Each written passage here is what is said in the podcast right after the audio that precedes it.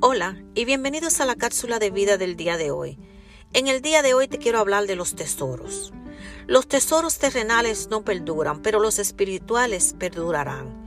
Si en lugar de acumular riquezas en la tierra nos dedicamos a invertir en las riquezas celestiales, almacenaremos tesoros incalculables que estarán a nuestra espera cuando partamos.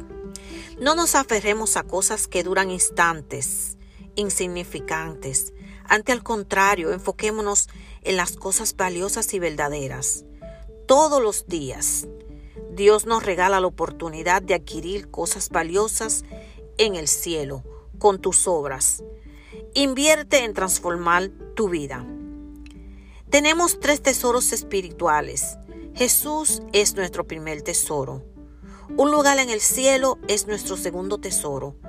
Y las posesiones y las recompensas eternas es nuestro tercer tesoro.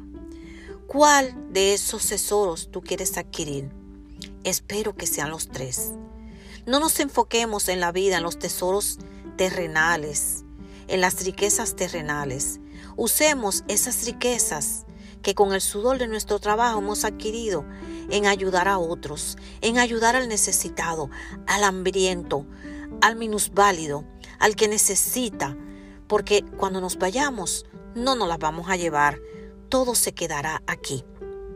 Los tesoros en el cielo se almacenarán, así como los tesoros en la tierra se quedarán a un lado.